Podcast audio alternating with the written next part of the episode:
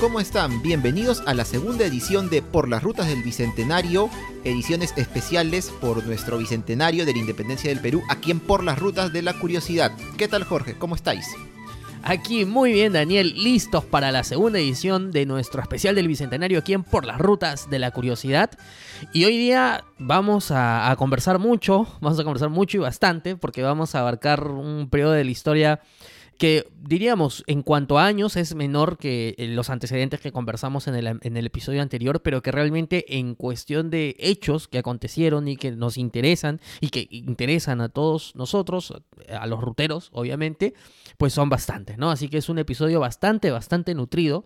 Esperamos que sea de su agrado en este especial del Bicentenario, por las rutas del Bicentenario. La semana pasada tuvimos, Daniel, tres episodios, uno de por las rutas, así que si por ahí alguien está escuchando este episodio, y no ha escuchado el episodio anterior de Vientos de Cambio, les recomendamos que primero se vayan a escuchar Vientos de Cambio y luego ya vienen por aquí a escuchar este episodio en el que vamos a conversar sobre la llegada de San Martín a Lima, lo que significó el protectorado y algunas cositas más que van a pasar justamente en todo este interín, en el que incluso se va a convocar al primer Congreso peruano. Así que bueno, Daniel, ¿qué te parece si comenzamos ya con esta edición? Muy bien, allá vamos, al año 1820.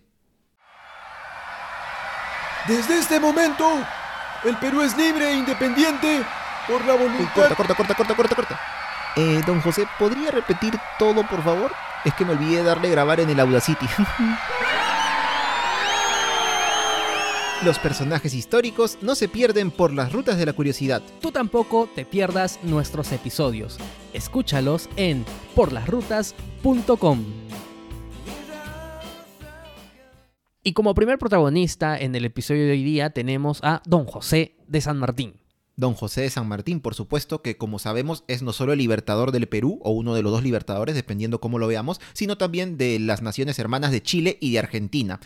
Pero de todas maneras el contexto en el que San Martín participó en el proceso de independencia de estos dos países no fue, digamos, tan uh, sencillo como podemos imaginar y como a veces incluso imaginamos el proceso aquí en el Perú. No es que San Martín simplemente acá, y ya lo hemos repetido incluso eh, algunas ocasiones, no solo en este año, sino en las ediciones anteriores de Fiestas Patrias que hemos realizado en Por las Rutas, San Martín llegó a Lima, proclamó la independencia en el balcón y listo, no, no fue así. Y del mismo modo en Chile y en Argentina. El proceso de independencia en Chile, por ejemplo, es bastante interesante.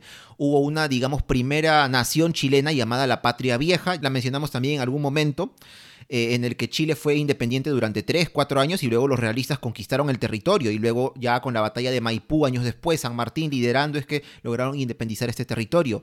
Del mismo modo en Argentina, que eran las provincias del Río de la Plata. En este caso, estas formaron la Junta de Gobierno de Buenos Aires en 1810 y fue una de las pocas que logró como que el cometido de mantenerse permanentemente independiente, porque los realistas ya no retomaron ese territorio, al menos no Buenos Aires y los alrededores. Y claro, San Martín tuvo una intervención ya en este caso cuando él regresa a Argentina recién en 1812, ya cuando la Junta se había hecho, el país prácticamente, podríamos decir creo, sin saber exactamente cómo fue la historia, ya era independiente, se había dado una, un gobierno que era el primer triunvirato, es decir, tres personas en el poder. San Martín regresa a Argentina en 1812, él vivía en Londres y bueno, él empieza a participar ya en esta primera parte de, la, de los años independientes de las Provincias Unidas del Río de la Plata.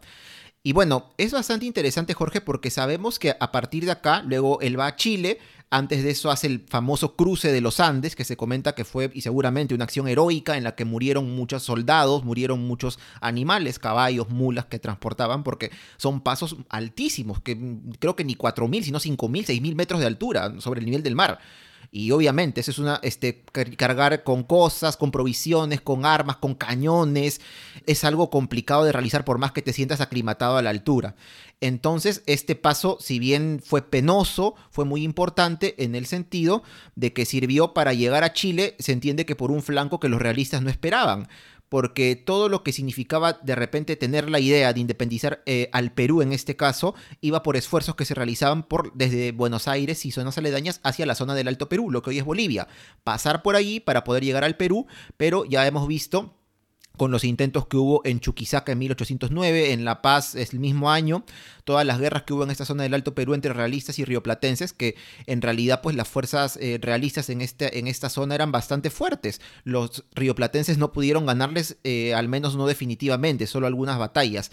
Entonces San Martín tiene esta idea de cruzar los Andes, llegar a Chile y posteriormente llegar al Perú por mar para poder proceder ya este, en la lucha de la independencia de nuestro país. Pero algo interesante acá, Jorge, y que ya lo comentamos también, me acuerdo en uno de los dos episodios que hemos tenido sobre fiestas patrias en los años anteriores, es que el plan de San Martín, curiosamente, estuvo plasmado en otro plan realizado por un señor escocés para la corona británica, un señor escocés llamado Maitland. Y por esto, este otro plan es llamado también Plan Maitland.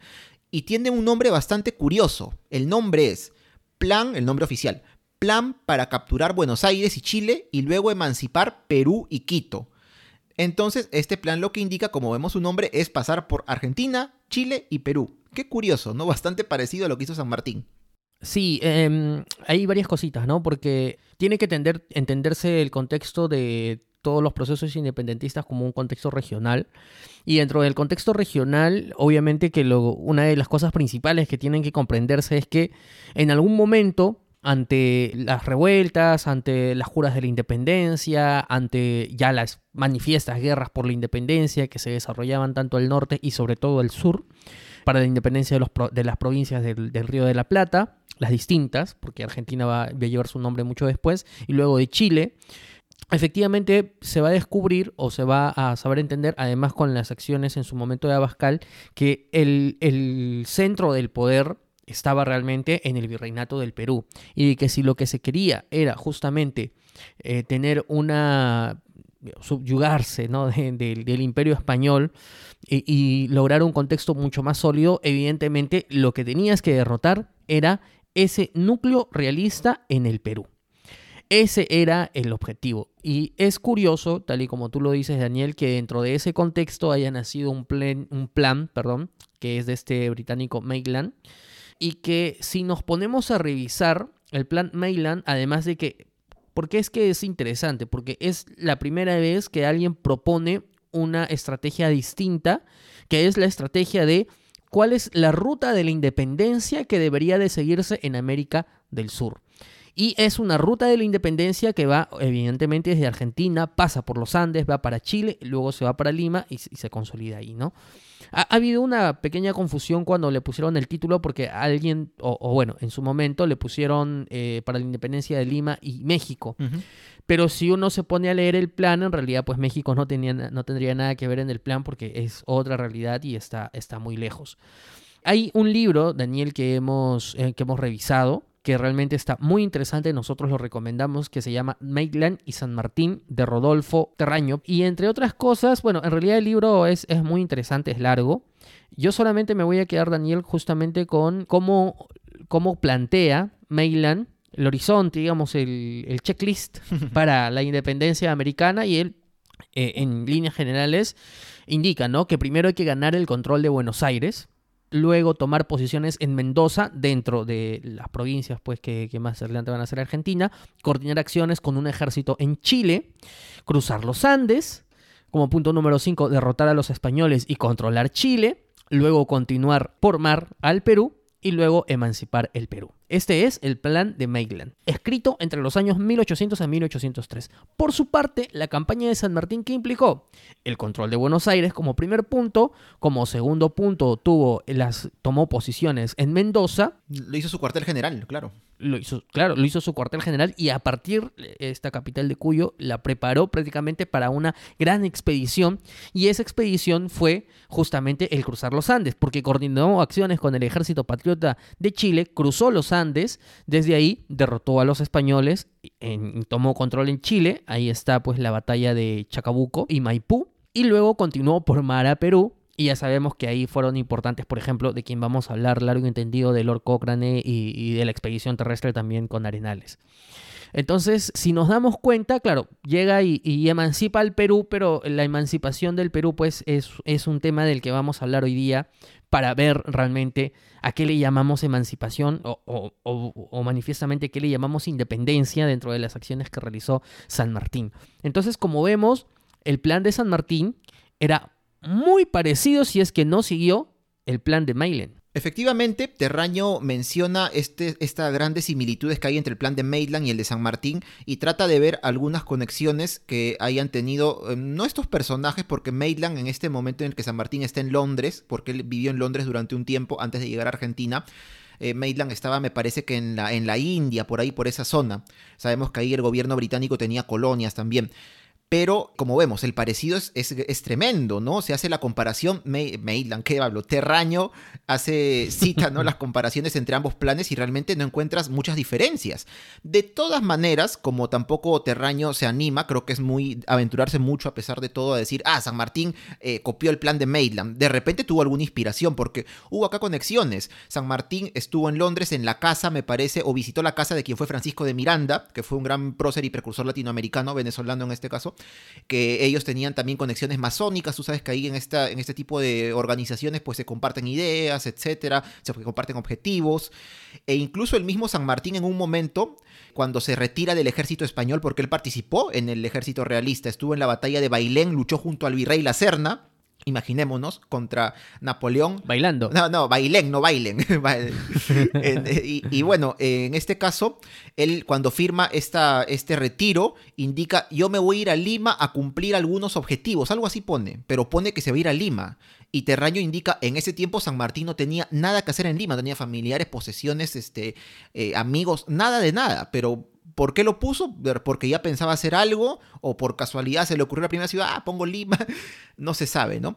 Pero en este caso, lo que también Terraño señala es que San Martín, a diferencia de muchos otros eh, caudillos militares, etcétera, que estuvieron en, ese, en este tiempo armando revoluciones, juntas de gobierno acá en, en Sudamérica, San Martín vivió gran parte de su vida en Europa, tuvo formación militar en Europa y conocía estrategias propias de este lugar. Acá, menciona Terraño, en Sudamérica se hacía mucho el tema regional, ¿no? Ya pasamos, ponte, del Perú al centro, luego al sur peruano, al Alto Perú, por ahí nada más. Pero en cambio en Europa se tenía mucho el tema de que las campañas eh, eh, abarcaban grandes entornos geográficos, incluso desde épocas antiguas. Por ejemplo, vemos a Aníbal con su paso de los Alpes, cuando llevó elefantes, los pobres animales a través de los Alpes, o el mismo Napoleón que se fue a Rusia, salió fallida la invasión, pero lo intentó de esa forma. Entonces, él también sostiene que de repente San Martín se dio cuenta, oye, ¿por qué si quieren emancipar el Perú tienen que irse por el Alto Perú? Y no se les ocurre cruzar los Andes por Chile y luego pasar para allá, teniendo en cuenta esa formación militar o estratégica que él tuvo en ese tiempo que vivió en Europa. Y, teniendo en cuenta que justamente todos los intentos anteriores habían pasado por el Alto Perú que es lo que hemos estado conversando también en el episodio anterior. Entonces era un cambio de estrategia porque se pensaba que la única vía posible era justamente ir por el Alto Perú. No se pensó en otra, claro. Claro, y, al final eh, sale esta idea magnífica de cruzar los Andes y asestar golpes realmente interesantes y ahí tenemos, ¿no? Pero bueno, dejamos, cerramos esta ventana, Daniel, de Maitland y San Martín. Recomendamos una vez más el libro, incluso se habla sobre posibles conexiones masónicas, ahí para quienes les gusten ese tipo de datitos. Pero bueno, ahora nos encontramos, Daniel, con la situación de un San Martín, justamente pensando en el Perú pensando en un Perú que todavía tenía fuerzas realistas interesantes, que realmente estaban en una situación expectante porque habían visto, por ejemplo, como en Chile, a través de las batallas de, Chacabuco y de Maipú, se había ya consolidado la independencia chilena. Bueno, consolidado es un decir, pero al menos habían expulsado a los españoles. La gran parte de ellos, sí. Claro, y todos estaban realmente viendo cuál iba a ser el siguiente paso. Y el siguiente paso era de que muy probablemente los patriotas, desde la corriente libertadora del sur, iban a llegar. A este fin, el gobierno chileno fue realmente muy importante porque la expedición de San Martín fue financiada por el gobierno chileno. Aquí viene un punto interesante y que va a servir para, para un poco entender las cosas que van pasando. En los distintos procesos independentistas que se, que se sucedieron en otras regiones, el pueblo local fue también protagonista, pero así como aquí en el Perú y, desde ya les decimos que vayan a darse una vuelta al lugar único de la memoria, porque hay, hay, hay, una exposición temporal respecto a las independencias regionales y el papel de la mujer en la independencia también. Obras realmente muy buenas, eh, entre las que por ejemplo encontramos de una amiga de la casa, Violeta, Violeta Quispe, que a través del arte sarguino ha hablado sobre las morochucas, y también el arte de su madre, la señora Gaudencia Yupari, que ha hecho una tabla de, de sobre María Parado de Bellido.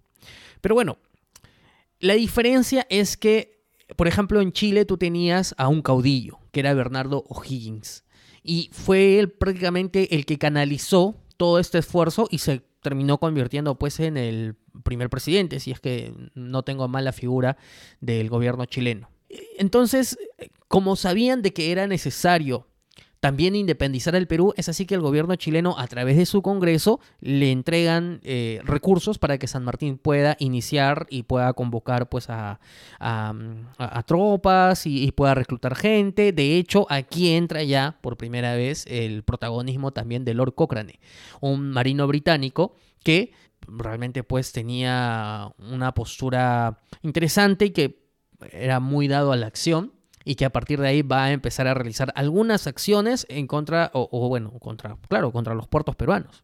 Claro, en ese tiempo peruanos, pero tomados todavía por, o controlados por los realistas. Ya en el año 1819, Cochrane realiza algunas campañas marítimas que sirven para mermar bastante la flota mercante que tenían los españoles aquí y por ende, si destruyes o mermas la flota mercante, ¿cómo comercias? No hay forma. Aparte, sus buques controlan el Pacífico, ¿cómo haces para comerciar con Europa y en este caso con Chile, que ahora es independiente?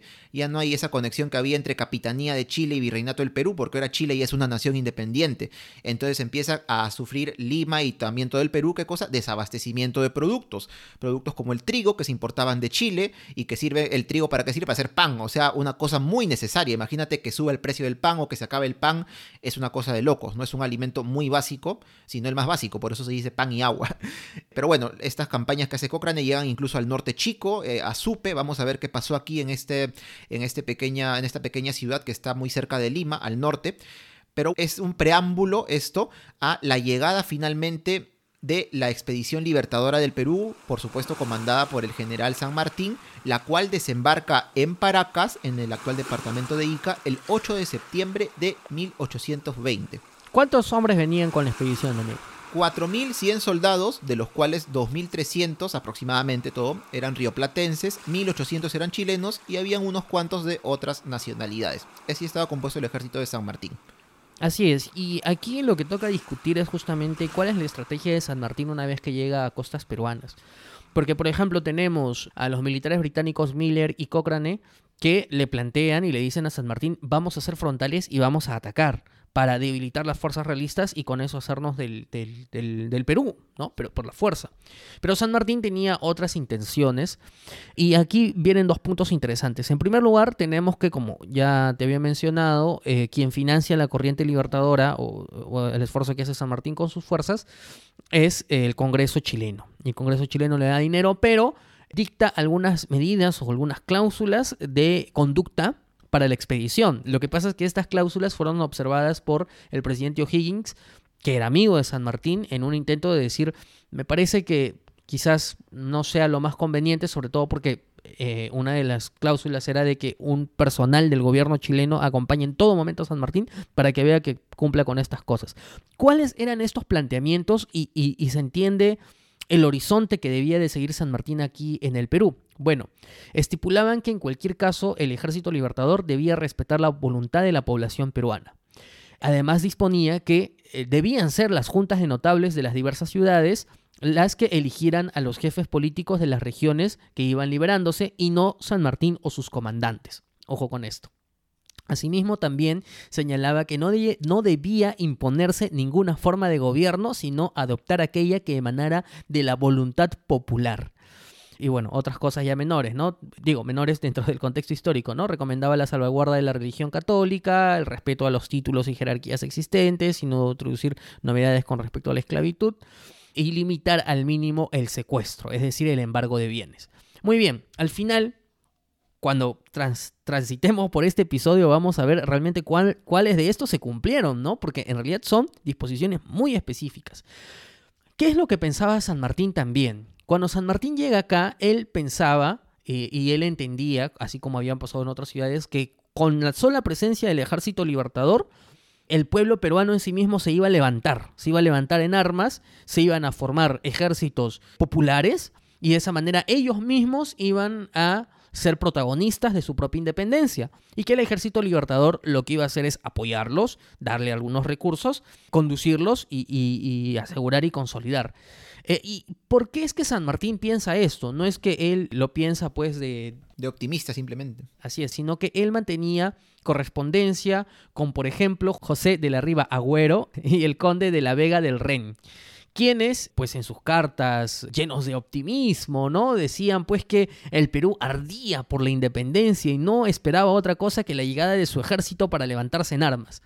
Lo cierto es que cuando San Martín llega, se da cuenta de que no es así, de que si es que su ejército libertador no, no entra, no hay pues un ánimo tan dispuesto de levantarse en armas por parte del pueblo peruano, lo que sí hay es mucho miedo. Ahí entra un, un tema que lo conversamos en la transmisión de las fiestas patrias del año pasado, Daniel, que es el, el haitinismo, ¿no? Este miedo. Ah, claro, a que ocurra algo similar a lo que pasó en Haití. Era, era un miedo a que los esclavos se levanten y empiecen a decapitar y a matar a los amos, ahora aprovechando pues la anarquía que iba a venir con San Martín, que estaba a punto de llegar al, eh, bueno, ya tiempo después a Lima, primero estuvo en, el, en otras zonas del Perú pero como vemos es un panorama muy distinto también al que San Martín pudo haber no visto, porque él no estuvo en el, en el Río de la Plata en Buenos Aires en 1810 cuando ocurre la Junta de Gobierno, llegó dos años después, pero quizás sí en Chile.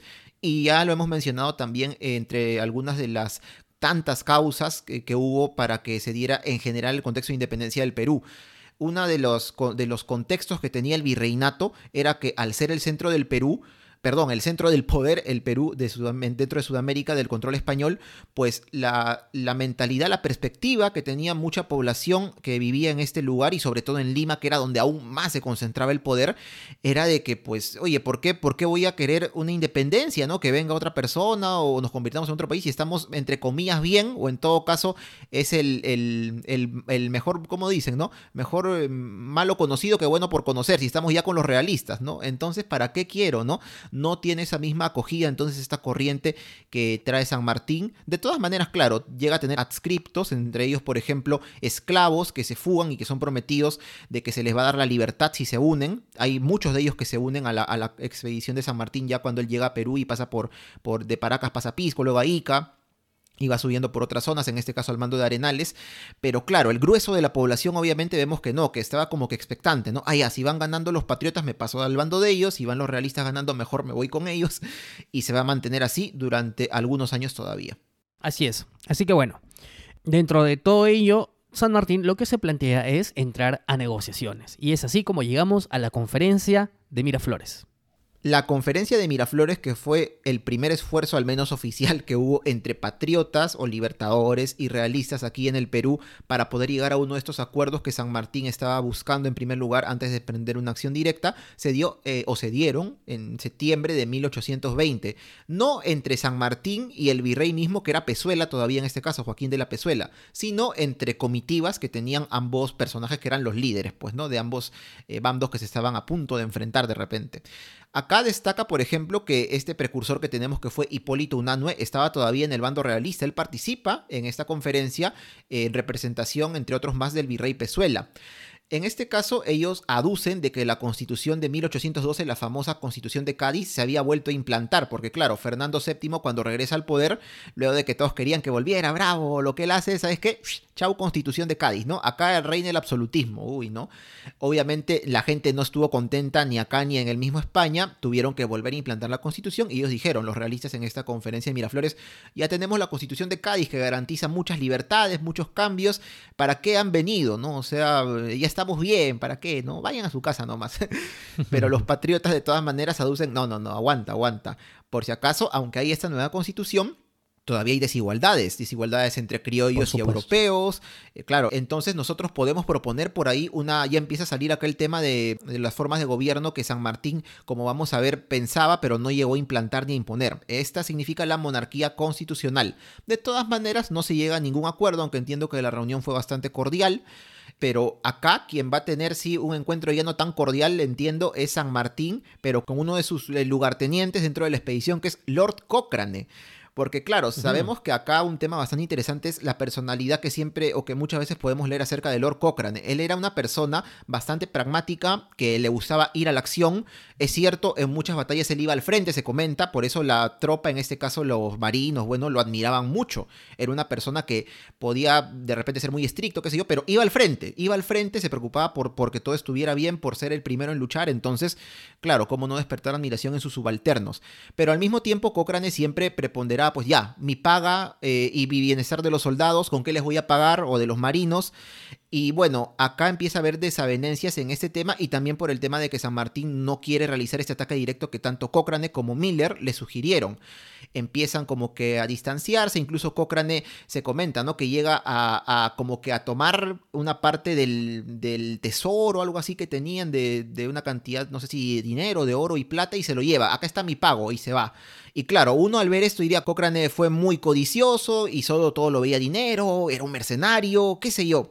Pero la historia de este hombre es bastante interesante en el sentido de que él no solamente estuvo aquí, luego estuvo en Brasil, estuvo en Grecia, porque sus dotes de estratega en las armadas eran pues bastante bien valoradas. Y su historia es interesante porque él pertenecía a una familia que en su momento fue acomodada, perdieron todo su dinero, él se mete a la armada, se da cuenta que tiene talento para esto y claro, lo que él quería era restituir su nombre y también eh, recuperar parte de esa fortuna que había perdido su familia. Entonces, más que de repente juzgar y decir que en efecto él fue codicioso, que seguramente lo fue y tenía sus defectos como cualquier otro personaje, acá no se va a santificar a nadie, no se puede, ni ahora ni en ese tiempo, nos damos cuenta tal vez a través de esto por qué Cochrane actuaba de esta manera, ¿no? Él recién al final de sus días va a ser restituido en todos sus títulos y estas cosas por la corona británica.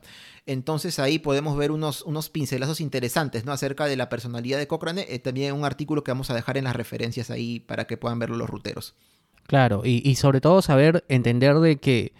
Porque de Cochrane yo he leído algunas cosas, Daniel, y, y va a depender mucho de quién escriba, ¿no? Porque sus acciones pueden ser vistas desde distintas lecturas, como toda la historia, ¿no? Dentro de la subjetividad propia de quien lo escribe. Y puede caer bien o no, por supuesto. Uno ve lo que hace y ya este hombre, pues, era visceral, todo que me va a caer bien, ¿no? Pero eso es, era el, Lisurataz, pues, de, ¿no? de, algo así. de la corriente libertadora del sur. algo así, algo así. Claro, sí. Entonces ya en reunión ahí con San Martín, de pronto se levantaba y decía así tipo Lisurataz.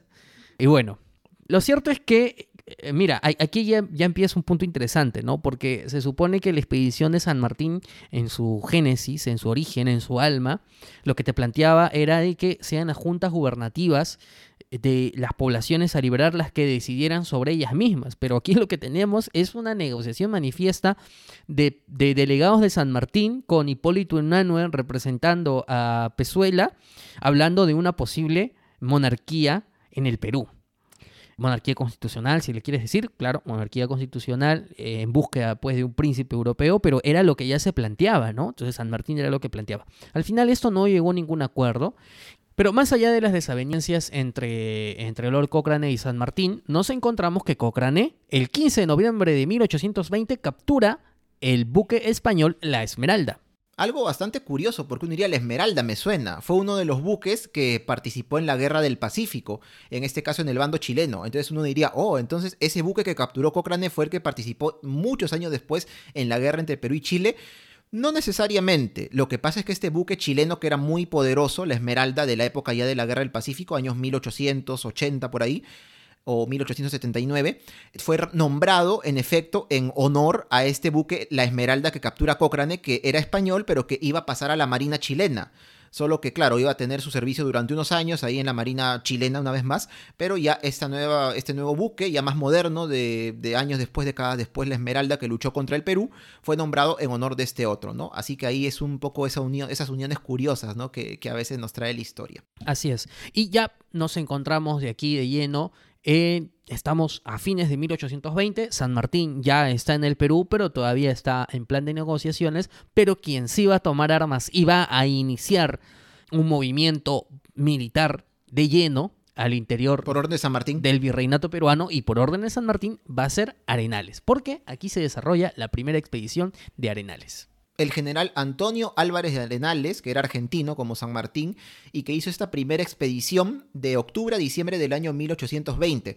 Fue haciendo un bonito paseo, bonito entre comillas, de Pisco, pasó a Ica, luego pasó a, la sierra, en Ica recluta él a los primeros soldados del ejército peruano prácticamente, ¿no? O peruanos que sirvieron en el ejército, que en este caso son, eran afroperuanos, como hemos dicho, que eran sobre todo esclavos que eran liberados en las haciendas que ellos tomaban, a quienes obviamente se les prometía la libertad si se unían a, o muchos beneficios si se unían al ejército.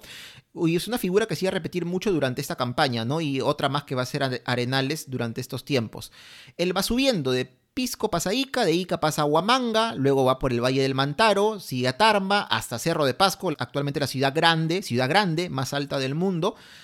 Y sobre todo aquí, como que tiene un accionar especial porque eh, sabe que acá hay muchas minas de plata que ya eran explotadas por los realistas y trata de cortar las líneas entre estas y el sur del Perú y también entre estas y Lima.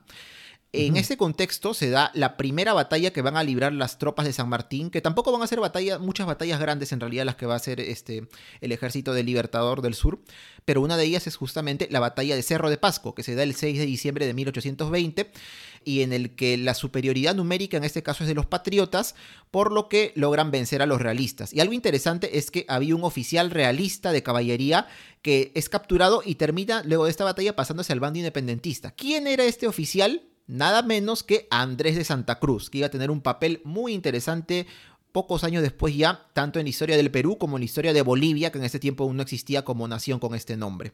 Hay, hay, que, hay que hacer énfasis en que esta acción militar en esta acción militar, obviamente que estuvo Álvarez de Arenales comandado por él, pero participaron y tuvo una participación importante de las milicias civiles locales, mestizos, indígenas e incluso el sector de los propietarios dentro de esta zona centro, lo que va a permitir consolidar las proclamas independentistas en Huancayo, Jauja y Tarma. Así que ese es, ese es un punto importante antes de, de seguir con el recorrido de Arenales. Así es. Entonces, bueno, la expedición se termina, no le va tan mal como vemos, logran vencer a realistas en esta batalla importante de Cerro de Pasco, y quien queda al mando en la Sierra Central es el mayor José Félix Aldao, pero ¿qué pasa? Que dado lo extenso del territorio, como vemos, ¿no? Valle del Mantaro, luego la zona hasta Cerro de Pasco, parte de Huamanga, etcétera, eh, vemos que es un territorio grande, entonces no puede controlarlo del todo y tampoco puede lograr este control total de la zona centro del Perú el coronel Agustín Gamarra, quien era otro ex realista que se pasó al bando patriota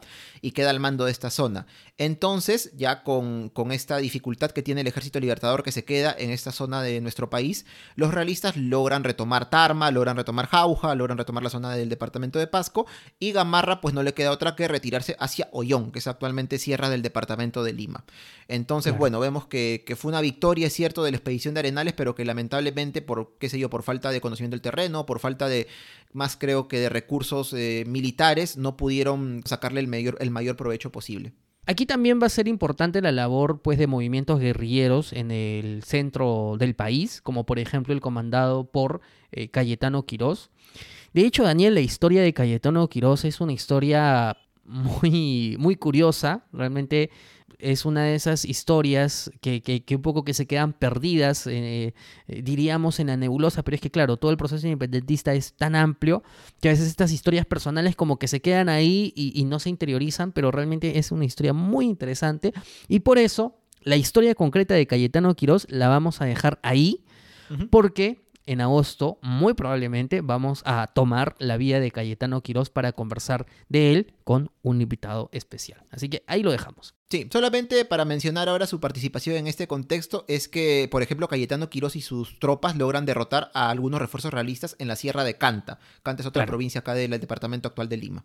Aquí, aquí cerquita nada más. Bueno, aquí luego, eh, aquí hay un tema interesante, ¿no? Que es justamente cómo operaba la psicología de, los soldados que eran partícipes de este conflicto. Porque si nos damos cuenta, la, historia de, militares que servían a las fuerzas realistas y luego pasan a, las fuerzas eh, patriotas, en realidad no es un único caso, son varios casos y muchos de ellos van a tener un protagonismo muy importante ya en la época del primer militarismo. Uno lo puede interpretar de muchas formas y de hecho cada historia es propia. Pero también pueden venir por muchos puntos, ¿no? En primer lugar, ahí tenemos a tropas españolas que muy probablemente algunas de ellas eran liberales y que dentro de este conflicto propio que ellas tuvieron, pues terminaron decidiendo que esta era la mejor opción, la de los patriotas, pero también seguramente hubieron decisiones basadas en la conveniencia. ¿no? En la conveniencia de decir, bueno, ya estoy perdiendo, mejor me paso al lado que seguramente va a ser ganador, como pasó en muchas ciudades del virreinato peruano de entonces, ¿no? Que conforme cuál era la tropa que iba a llegar, iban levantando la bandera así, este, para, para, para el apoyo. Lo cierto es que aquí se da eh, la deserción del batallón Numancia, ocurrido el 2 de diciembre de 1820, lo cual causó un impacto psicológico importante en los españoles y criollos. Y recordemos bien al batallón Numancia no solo por esta deserción que se menciona mucho, que eh, no solo engrosó las filas de, soldados de los patriotas, sino que claro, es un golpe psicológico para la confianza que tenían españoles y criollos, que claro, dicen, como este batallón entero se pasa al otro bando, ¿qué estamos haciendo mal? Algo está pasando acá. Pero este batallón específico Numancia va a tener un papel muy interesante en una conspiración que vamos a ver más adelante, minutos más adelante y en el protectorado de San Martín, porque no todo fue tampoco así planito y tranquilito, como ya lo vamos a ver. Así es, pero hablando de motines, nos encontramos que el 29 de enero de 1821 se produce el famoso motín de Asnapuquio. Ilústranos, Daniel, ¿dónde queda Asnapuquio? Bueno, pensando muy rápidamente por el nombre uno diría Asnapuquio, debe ser un pueblito que está pues lejos, ahí en, en medio de las montañas, en la sierra.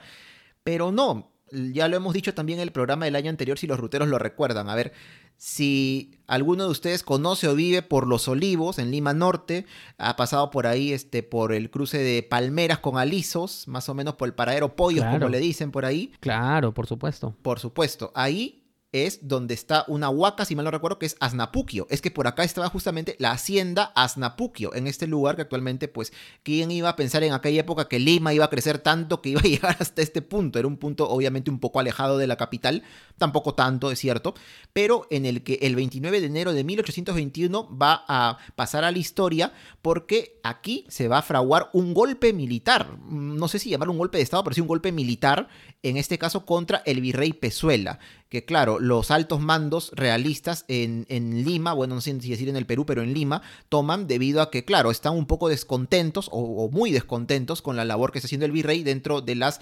negociaciones y enfrentamientos también que tiene contra el ejército patriota. Sienten que no tienen una, decisión pues este, correcta, aunque otros asumen también que por temas como que de posturas ideológicas, ¿no? Que los liberalistas, los constitucionalistas, pero por sea por el motivo que fuere, lo que hacen es deponer a Pezuela y, hacer que asuma como virrey don José de la Serna, que también era un militar de alto rango dentro de esta, de esta cúpula, ¿no? Que termina dando este golpe, que es, si bien se entiende que es aprobado posteriormente por el gobierno español, también en la península me refiero, también hay fuentes que indican que como que no les terminó de gustar tanto, ¿no? Es un tema interesante del que no hemos encontrado tampoco una fuente exacta, sinceramente, que nos diga, ¿no? Si fue realmente aprobado o, eh, eh, este, y simpatizado también por el gobierno de la península. Lo, cierto es que la Serna sí espera apoyos de la península, ¿no? O sea, sí espera que, lleguen mayores fuerzas militares, que lleguen mayores recursos justamente para la defensa. Lo cierto es que, a ver cómo le funcionó esa, esa, esa esperanza que él tenía, ¿no? Lo cierto es que ya con la Serna puesto en el virreinato, eh, habiendo ocurrido el motín de Asnapuquio, que ya sabemos que, está, que ocurrió en Los Olivos, se inicia entre abril y julio de 1820 la segunda expedición de Arenales. Una expedición que va a trasladarse por Guaura, Ollón, Pasco, Tarma, Huancayo y Jauja. Hay que tener en cuenta, cuando, cuando además cuando revisemos este, las proclamas en nuestro país antes de Lima, que San Martín ya para entonces se había, había establecido su cuartel en la ciudad de Guaura. De hecho, para los ruteros de aquí de, la costa y, bueno, de todo el Perú cuando se den una vuelta, pueden irse a Guaura y en Guaura van a poder visitar el balcón desde donde San Martín hizo su primera proclama. En Ollón, eh, que, está en la Sierra de Lima, si alguien se va a Churín, por ejemplo, te subes un poquito más allá de Churín y ya llegas a Ollón, Arenales se reúne con Gamarra, que como sabemos, Gamarra era parte del ejército realista y bueno, se pasó a los patriotas, ¿no? Entre ellos suman esfuerzos y logran retomar Cerro de Pasco, Tarma y el Valle del Mantaro. Pasa eso también porque los realistas habían dejado un poco desprotegida la zona, ¿no? De hecho, solamente habían dejado una sola división Claro, por lo extenso que era, como vemos, ¿no? Quizás se les complicaba también lograr mantener el control de todo esto. Es un lugar muy grande. Claro, es aquí cuando Arenales le propone a San Martín que había que enviar el ejército para proseguir la lucha y la ruta hacia la Sierra Sur, pero San Martín se opone. no, no, no, no le da respuesta, es decir, no manda a, hombres a poder eh, seguir con el esfuerzo que Arenales le planteaba, que en estos momentos parecía ser realmente muy importante porque de esa manera tú cortabas las fuerzas realistas en esta zona en la que eran todavía más importantes y más fuertes, porque aparentemente San Martín se concentra en tomar Lima. Para él la prioridad es tomar la capital y de hecho es una prioridad que se va a trasladar con otra conferencia que vamos a contar dentro de unos momentos. Al no haber respuesta, las fuerzas realistas se rearman porque viene un apoyo desde el sur y de hecho estuvieron a punto de enfrentarse entre las ciudades de Huancavelica y Huancayo.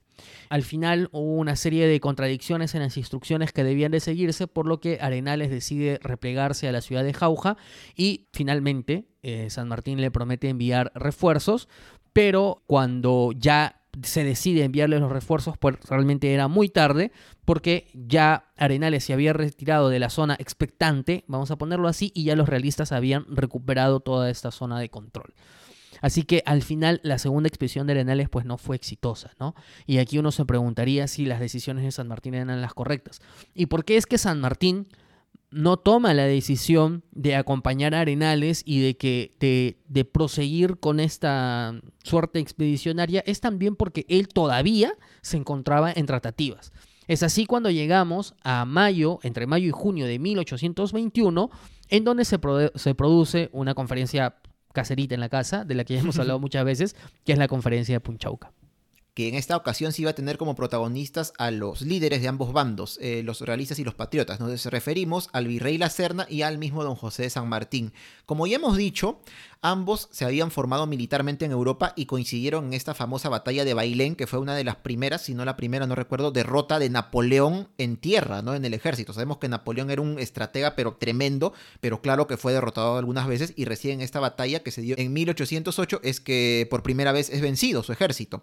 Y bueno, aquí estuvieron San Martín y la Serna. De repente en otros cargos no eran lo máximo todavía, sobre todo San Martín que era relativamente joven, me imagino. Y claro, en la escala militar uno va ascendiendo también este con el tiempo. Pero bueno, de cierta manera, pues eran compañeros de armas. Y es que tal vez por esto se da este, este famoso mm, recibimiento tan cordial, ¿no? Que San Martín creo que hasta se dice, le da un abrazo a la Serna, le dice, mi querido general, vamos a hacer la voluntad y la felicidad de los pueblos aquí. Y bueno, ahí le canta, ¿no? Ay, ay, ay, ay. Mi querido capitán, mi querido general en este caso. y, y, bueno, ya reunidos acá en la casa Hacienda Punchauca, de la que como dices Jorge, ya hemos hablado tantas veces es que se intenta llegar a una negociación. Sabemos que San Martín le propone a la Serna, ¿qué le parece si usted asume el mando del Perú junto con dos personas más? Una que yo nombre, otra que usted también nombre, y yo me voy a Europa para buscar un príncipe que sea coronado rey del Perú. Y la Serna no ve mal esta opción, no le parece mal según se indica, pero claro, él dice, la voy a consultar con los otros oficiales, otros oficiales que lo habían puesto a él en el cargo luego de la deposición de, de Pezuela pero estos oficiales se rehusan, por algún motivo dicen, no, no, no, no queremos esto, y lo único que se logra en esta conferencia, o que se dio en Punchauca, estas conferencias en realidad, porque no creo que no fue una nada más, al menos no, no solamente entre San Martín y, la Serna, sino también antes con sus lugartenientes, lo único que logran es un armisticio de algunos días, creo que 20 días por ahí, no ya no nos vamos a hacer daño, normal, es todo lo que se logra, pero vemos que acá en Punchauca, como ya lo hemos dicho, de haber de repente tomado otra decisión, o de haber estado de acuerdo de repente todos los realistas, la historia de la independencia del Perú hubiera sido muy distinta a como la conocemos. Así es, pero bueno, al final no pasó y lo que sucede a continuación es una decisión de la Serna que está muy bien explicitada en una frase de Francisco Quirós que indica dejando Lima para dominar el Perú. ¿Y esto por qué? Porque en realidad donde se encontraba y donde se concentraba la mayor parte de la población, el 70% de la población era justamente no en la capital, sino en la sierra. Eh, además de que operabas ya directamente desde donde estaba parte del dinero, que vamos a ponerlo así, que eran las ricas minas de plata eh, en la sierra del Perú, justamente. Al final, la Serna va a atravesar Huamanga, va a atravesar Abancay y al fin va a instalarse en el Cusco desde donde va a, mover, porque vamos a decirlo, en este periodo eh, estamos eh, prácticamente, y, ya cuando llegue San Martín, vamos a estar entre dos naciones, ¿no? Por un lado, esta especie de protectorado del Perú, que todavía no se decide a qué ser, y por otro lado, el virreinato como tal, que ya no tiene su capital en Lima, sino que tiene su capital en el Cusco y desde donde se hace fuerte. Y se hace fuerte justamente porque es un ejército experimentado, en, esta, en, los, movimientos que pueden realizarse dentro de, la sierra del país, eh, a partir de pues, diversas revueltas, expediciones y qué sé yo. Entonces ahí se hacen realmente muy fuertes y dicen, bueno, vamos a dejar Lima momentáneamente y mientras tanto que se entretengan ahí. Es así como el 6 de julio de 1821 la Serna deja Lima y Lima se queda en nada cómo se asignaron las fuerzas eh, en, la, en la sierra, cómo se asignaron las fuerzas en el centro y sur del país. Bueno, aquí, por ejemplo, tenemos dentro de la experiencia que el ejército realista tenía en, esta zona del país, es por ejemplo las acciones del general José Carratalá que de todas maneras en algún momento lo hemos escuchado. Él tenía como encargo atacar las guerrillas en la Sierra Sur, de hecho retoma las actuales provincias de Cangallo, Lucanas y Parinacochas en Ayacucho, Posteriormente, ya en 1822, vence a Cayetano Quirós, de quien habíamos dicho que vamos a hacer un punto y aparte en un episodio en, agosto, en la batalla de Paras, en el actual Cangallo, y va a torturar y ejecutar a María Parado de Bellido en Huamanga. De María Parado de también la dejamos para el último episodio en el que vamos a hablar de las mujeres en el proceso de la independencia. Así que bueno, esta era la situación. Lima se queda en el aire, vamos a ponerlo así, y a partir de aquí inicia la discusión de qué va a pasar con Lima. Obviamente que ya se sabía que don José de San Martín estaba a punto de entrar. Así que en el siguiente bloque veamos cómo fue ese ingreso de San Martín a Lima.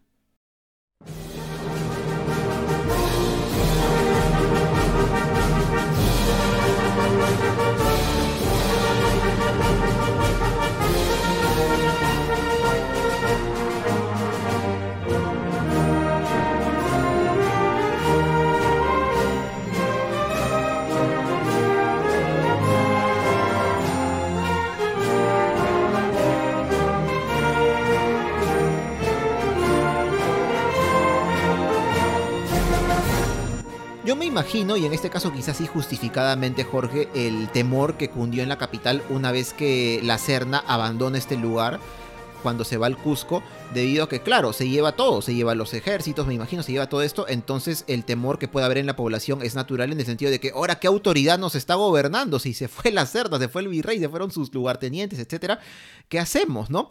Pero ya en este punto se sabía que San Martín, con el ejército que él comandaba, estaban pues cerca, cerca de la capital. Y claro, recuerdo también haber leído de que lo que él hace, San Martín hace al saber de esto de la Serna es mandar como que una especie de patrullas o policías para poder mantener de cierta forma el orden en una ciudad sin autoridad en este momento. Porque iban a pasar todavía unos cuantos días, porque la Serna se ve el 6 de julio al Cusco, iban a pasar unos días hasta que eh, finalmente hubiera una autoridad efectiva en la capital que iba a estar comandada por el general don José de San Martín. Acá viene sobre todo, Jorge, este, este temor que mencionaste hace un momento, o hace unos bloques, del miedo al haitianismo que podía ocurrir en Lima, ¿no? Que llega sobre todo gracias al relato de un marino británico llamado Basil Hall, que tiene bastantes crónicas interesantes. Él estuvo por aquí en esta época de 1821 y fue testigo de primera mano de cómo se vivió y desde una mirada, pues, ah, podríamos decir, un poco más desapasionada, ¿no? Al ser británico, totalmente ajeno a, nuestra nacionalidad y también a la española. En este caso también se sabe o se comenta, bueno, de que algunos vecinos, bueno, pobladores, no sé, importantes de Lima, fueron a hablar con San Martín como para, me imagino, no decirle por favor, venga, ocupe la ciudad, nos le damos a dar todas las facilidades, pero, pero que haya orden, ¿no? Que no haya un caos, que no haya anarquía ahora que el virrey no está. Y en parte también San Martín ya tenía, pues sabemos, eh, esta prioridad de ocupar Lima. Y es así que el día 10 de julio de 1821, el general, el Libertador del Sur, entra finalmente a la capital. Y claro, los limeños lo aceptan, ¿no? Quizá algunos más que por convicción, por temor y por decir, bueno, ya al menos con esta persona acá ya vamos a tener controlada pues este cualquier, eh, cualquier eh, desorden que pueda haber. Otras fuentes, sí, Jorge, hemos encontrado indican de que San Martín entró el 15 de julio. Bueno, mm, al menos pongamos en este día, ¿no? Entre 10 y 15 de julio San Martín entra, entra al Perú. al Perú, perdón, a Lima. Al final, aquí, antes de pasar con otras, otros, otros ritos de la independencia, hay que hacer una, una diferencia justamente, que es la diferencia entre la declaración, la proclamación y la jura de la independencia. ¿Cuál es la diferencia? Bueno, para la proclama, para la declaración, perdón, que es el primer momento y que ocurre el 15 de julio de 1821, se convocó a un cabildo, al cabildo de Lima, una vez de que la Serna ya no estaba aquí, y en el cabildo de Lima participaron 3.052 vecinos limeños, todos ellos varones y con un estatus social y económico importante, ¿no? Es decir, aquí vamos a hablar pues de cierto privilegio en el que no todos participaban, pero lo cierto es que todos ellos votaron y al final la proclamación de la independencia en este documento dice lo siguiente. Todos los señores concurrentes, por sí y satisfechos de la opinión de los habitantes de la capital, dijeron que la voluntad general está decidida por la independencia del Perú de la dominación española y de cualquiera otra extranjera. Esa es la declaración. Días más tarde se corrió la voz de que se iba a hacer la ceremonia como tal, que era la proclamación de la independencia. Es así que, como sabemos, el 28 de julio de 1821 se va a realizar la proclamación de la independencia no solamente en la Plaza de Armas de Lima, sino también en la Plaza de la Merced, en la Plaza Santa Ana y en la Santa Inquisición. Todas bajo el mismo texto que ya conocemos de don José de San Martín. Y por último, la jura, que es la jura. Bueno, la jura en realidad viene de una, de una tradición de larga data y está relacionada a la manifestación oficial de jurar lealtad al rey, al virrey o a alguna tema importante, ¿no? O alguna autoridad importante. Entonces se le hacía la pregunta, ¿usted jura por Dios y por el imperio o por el virreinato, ¿no? La fidelidad, qué sé yo. Esto esta, este momento simbólico o este instrumento simbólico lo utiliza San Martín justamente para poder que esta proclamación y que esta declaración se quede en la mente pues, de los ciudadanos peruanos y es así que se produce la jura en distintos lugares y en distintas sedes, tales como el Cabildo Eclesiástico, el Convento de San Francisco, la Universidad de San Marcos y todos y, otros tantos. ¿no? ¿Qué es lo que se decía aquí? Decía, y a la letra decía lo siguiente, juráis por Dios y la patria sostener y defender con vuestra opinión, persona y propiedades la independencia del Perú, del gobierno español y de cualquier otra dominación extranjera. Sí, juro. Si así lo hicieras, Dios os ayude, y si no, Él y la patria os lo demanden. Ahí está la jura una figura que vemos que se mantiene hasta el día de hoy, ¿no? Cuando juran los congresistas, los ministros, y hasta a veces juran por otras cositas y se confunden, ¿no? De palabras, como ya lo hemos escuchado hace algunos años, ¿no? Por la plata, por la plata. Por la plata en vez de la patria, ahí está. Bueno, Daniel, antes de, de, pasar al siguiente bloque, vamos a hacer un rapidísimo repaso por los gritos de independencia en diversas ciudades del país, pero así, un checklist bravo. Comienzo yo. Eh, la primera proclama o primer grito de la independencia lo encontramos en la ciudad de Cangallo el 7 de octubre de 1814 gracias a los morochucos durante el contexto de la rebelión del Cusco y liderados por el héroe Basilio Auqui, quien desafortunadamente fue fusilado años después por los realistas. Y como nos damos cuenta, uno diría, el primer grito de independencia en el Perú. Ah, de repente fue en Huaura, en el famoso balcón, o en Ica con Arenales. No, mira, se dio en Cangallo en 1814, seis años antes de que San Martín llegara al Perú, y dado por los morochucos, ¿no? Liderados por Basilio Auqui, que tiene una historia también muy, muy interesante. Seguramente ya conversaremos de él en alguna otra ocasión más a detalle pero quedémonos con esto, ¿no? Este primer grito de independencia el 7 de octubre de 1814 en Cangallo, departamento de Ayacucho. Luego, el 5 de abril de 1819, en Supe, en Supe Pueblo, porque actualmente hay Supe Pueblo, Supe Puerto, en el norte chico de Lima, o del Perú, mejor dicho, las autoridades proclaman la independencia de esta ciudad de Supe, de Supe Pueblo, así le llamamos ahora, en un cabildo abierto, tras una de las expediciones que hizo Lord Cochrane en este año 1819, donde atacaba puertos, buques españoles, Supe está muy cerca al mar, y se dio, como vemos, un año y medio antes de la llegada de San Martín. Así que en Supe también fue uno de los primeros gritos de independencia que hubo en el Perú. Si bien actualmente Guayaquil no pertenece al Perú, hay que decirlo de que entonces todavía existía un, diferendo eh, y un vínculo de por medio, así que vamos a considerar también la proclama de la independencia en Guayaquil el 9 de octubre de 1820, tras una revolución liderada, entre otros, por José Joaquín de Olmedo, quien fue abogado y literato presente en las Cortes de Cádiz, en la cual Guayaquil se declara provincia libre. Luego, en Ica, el 21 de octubre de 1820, tras la ocupación de la ciudad por parte del general Arenales o Álvarez de Arenales, en esta primera expedición que hizo rumbo a la sierra, se declara también la independencia en esta ciudad que es Ica. Siempre dentro de esta misma expedición, en Huamanga se declara la independencia el 1 de noviembre de 1820 frente al cabildo de esta ciudad. El 20 de noviembre de 1820, en Huancayo, tras la llegada de Arenales, la ciudad también se adhiere a la independencia y se declara la misma. El 27 de noviembre de 1820 ya estamos en Guaura y aquí en el famoso balcón de dicha ciudad, que está muy cerca a Huacho, San Martín hace su proclama independentista cuando ya lo había convertido en su cuartel general. En Cerro de Pasco, el 8 de diciembre de 1820, Arenales también da un grito de independencia en la plaza de Chaupimarca, en la zona antigua de esta ciudad de Cerro de Pasco, tras la batalla que ocurrió donde vencieron a los realistas. El 27 de diciembre de 1820, la proclama independista en Lambayeque, liderada por Juan Manuel Iturregui y Pascual Saco Oliveros, quienes hacen rendir a la guarnición realista y posteriormente viajan al norte chico para apoyar a San Martín. En aquel entonces Chiclayo existía, pero solo era un pueblo pequeño. Claro, es por eso que la proclama se dio en Lambayeque, que actualmente es una ciudad más pequeña que Chiclayo, pero que en aquel entonces tenía una población y una superficie más grande.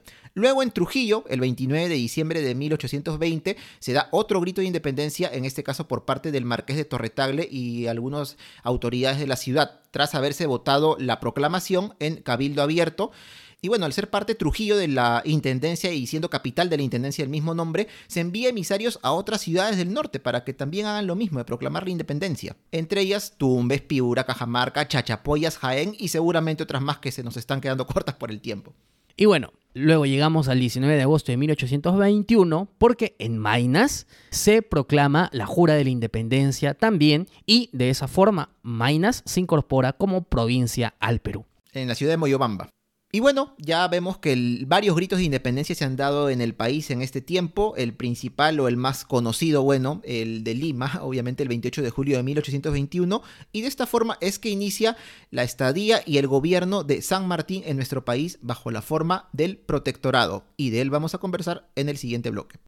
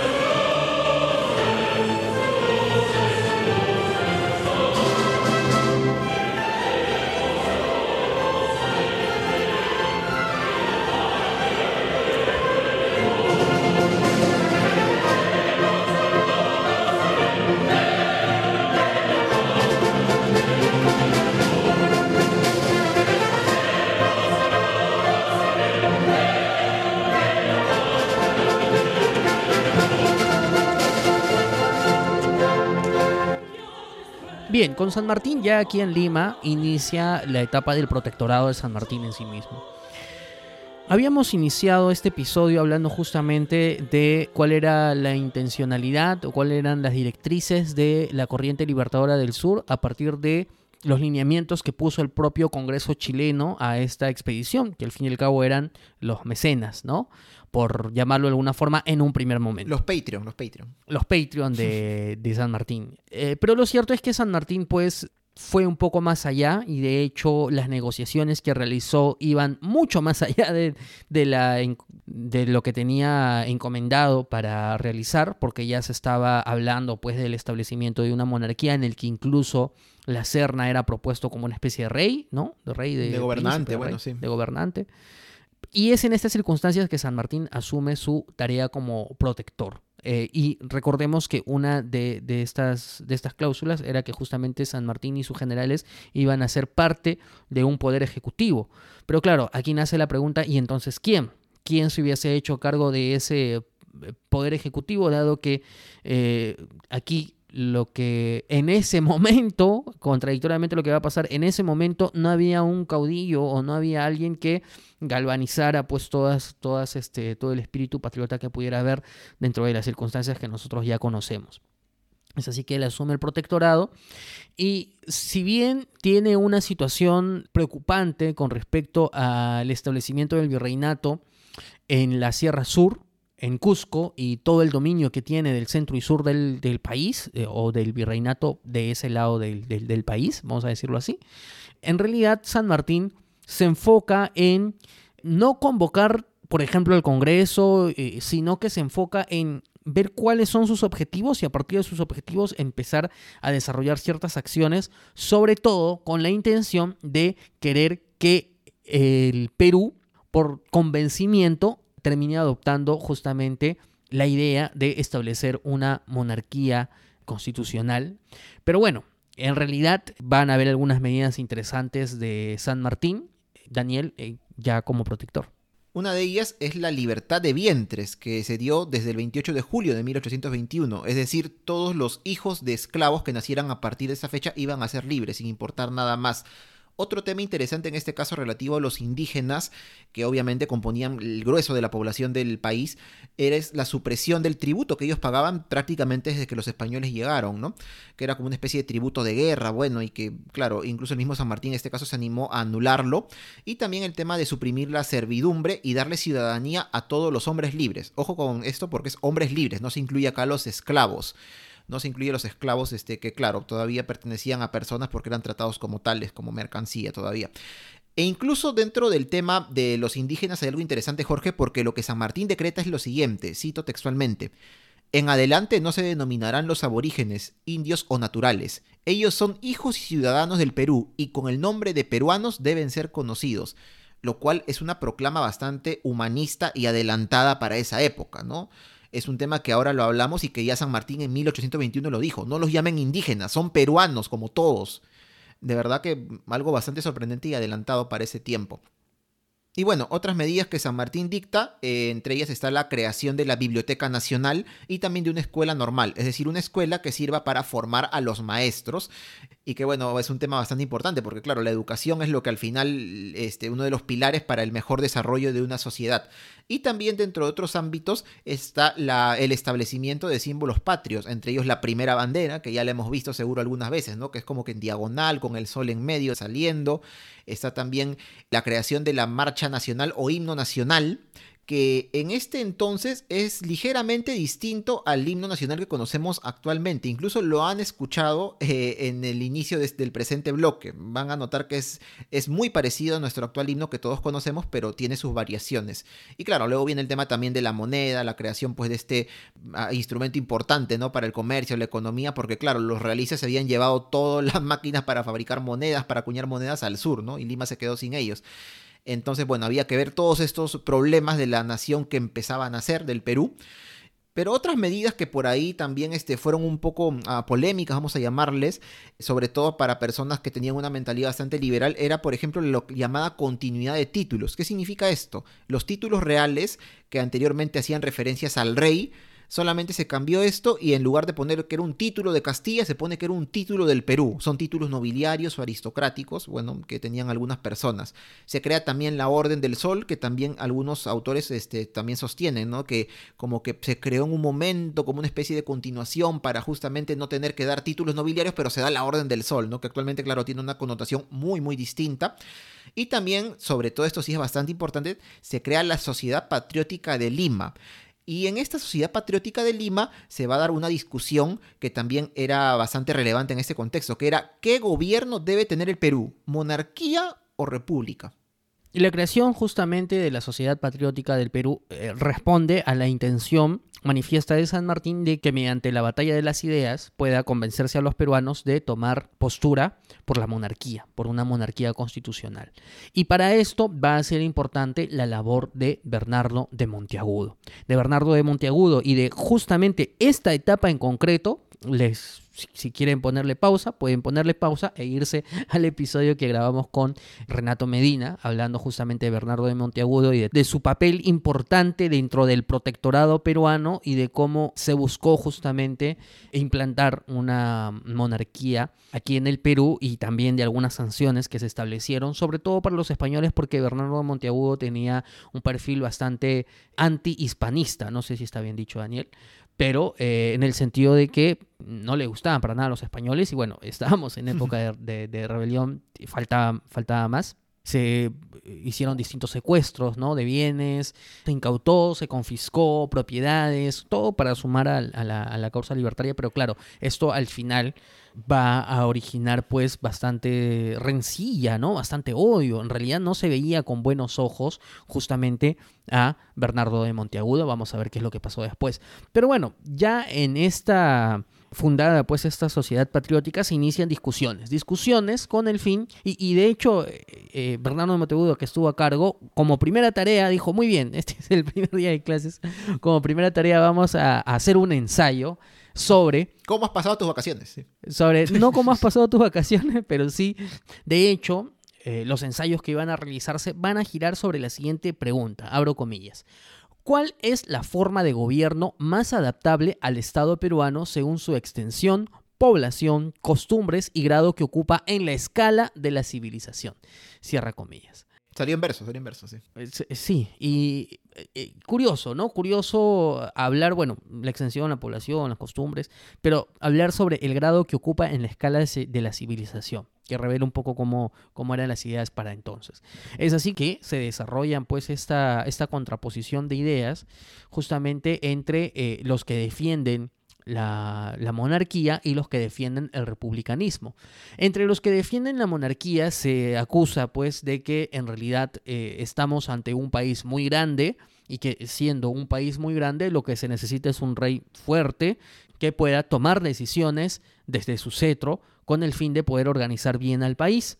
Además de que pese a que el Perú va a ser independiente, en realidad descubrimos que la mayoría de las personas no tienen el conocimiento suficiente, no tienen las aptitudes suficientes, no tienen el vespertiz suficiente para poderse hacer cargo de su país, de su nación y de esa manera establecerse en una república. Por eso es importante que venga un rey para decidir por todos. Por otro lado, al favor del republicanismo se establecía lo que planteaba el contrato social de Rousseau, un contrato social que va definido sobre el nuevo entendimiento de la soberanía, la soberanía como no emanada desde una persona por una herencia de los dioses, sino la soberanía como esa potestad del pueblo que renuncia a parte de su soberanía para que los representantes de ellos, que los van a elegir mediante las elecciones, puedan tomar las decisiones por todos, ¿no? que es básicamente el tema del contrato social instrumentalizado en las constituciones, claro está. Y dentro de esta lucha de las ideas, yo me lo imagino algo así como en el musical de Hamilton, ¿no? Este, tipo la batalla de gallos, Uy. ¿no? Una cosa así debe haber sido. Entró un personaje extra que no lo habían invitado, pero que a través de anónimos establecía ideas realmente furibundas en favor de la República, que era el solitario de Sayán. El solitario de Sayán, que, como sabemos, fue José Faustino Sánchez Carrión un gran defensor del republicanismo y que hizo su aparición en esta etapa ya a nivel preponderante. Y de todas maneras, al menos podemos ver que ambas propuestas lo que sí rechazan de plano es una monarquía absoluta. Ya eran literalmente otros tiempos y nadie quería pues una monarquía en la que el rey hiciera y deshiciera como quisiera, ¿no? La monarquía que se presentaba era la monarquía constitucional regida por una constitución con un legislativo que entiendo va a contrapesar las decisiones del monarca. Pero de todas maneras, un análisis interesante que hace en este caso Jorge Basadre, que es otra fuente ahí que tenemos como referencia, es que en el debate los monárquicos tenían más bien una postura como que ideológica, como vemos. En cambio, los republicanos era un tema más filosófico, de ver la soberanía del pueblo, lo que el pueblo debe decidir, no importa lo que fuere, pero que el pueblo decida. Es bastante interesante ver cómo, cómo Basadre eh, analiza y sostiene que estos puntos de vista, que eran diferentes, es cierto, tienen más o menos estas ideas, unas un poco más relacionadas a ideas y otras más relacionadas pues a temas más éticos, llamémoslo de alguna forma, o filosóficos, quizá mejor dicho. Y antes de seguir, Daniel, con, con los siguientes ya movimientos que vamos a encontrar aquí, sobre el gobierno y sobre la labor del protectorado, solamente me queda decir una cosa, que a través del protectorado se envía una misión a Europa con dos propósitos. Uno de ellos, el que era público, era conseguir un préstamo en Inglaterra para continuar con la guerra de la independencia.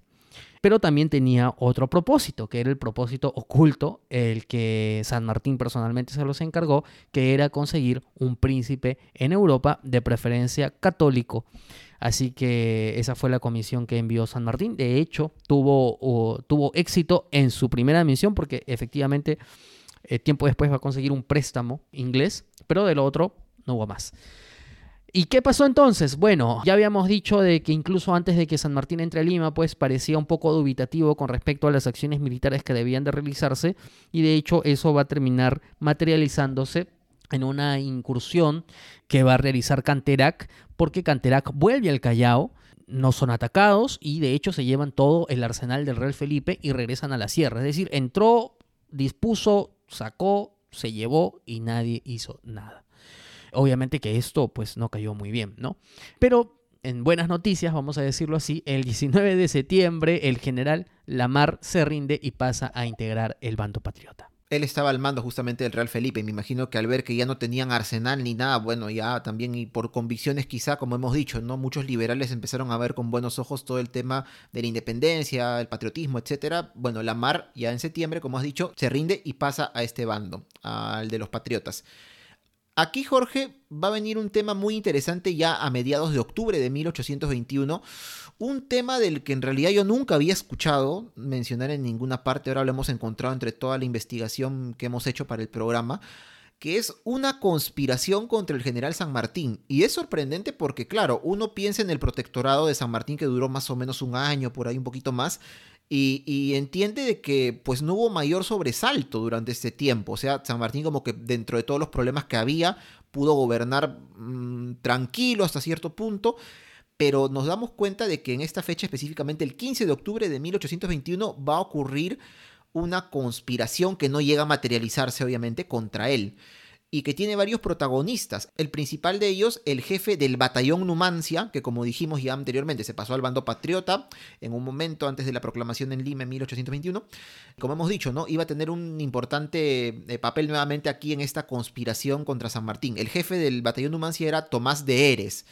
Tomás de Eres era un oficial eh, venezolano y de todas maneras aquí van a estar involucrados otros grandes oficiales del ejército que venían con San Martín, como las Heras, como los hermanos Necochea, entre ellos Mariano Necochea, eh, Rudecindo Alvarado, que iba a tener luego papel en la campaña de intermedios años después. Rapidito nomás de repente para resumir qué pasa.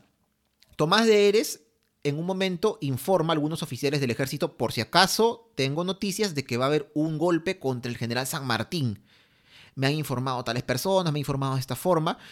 Y los oficiales le dicen, bueno, entonces, eh, en vez de nosotros decirle, tú anda y dile a San Martín lo que está pasando.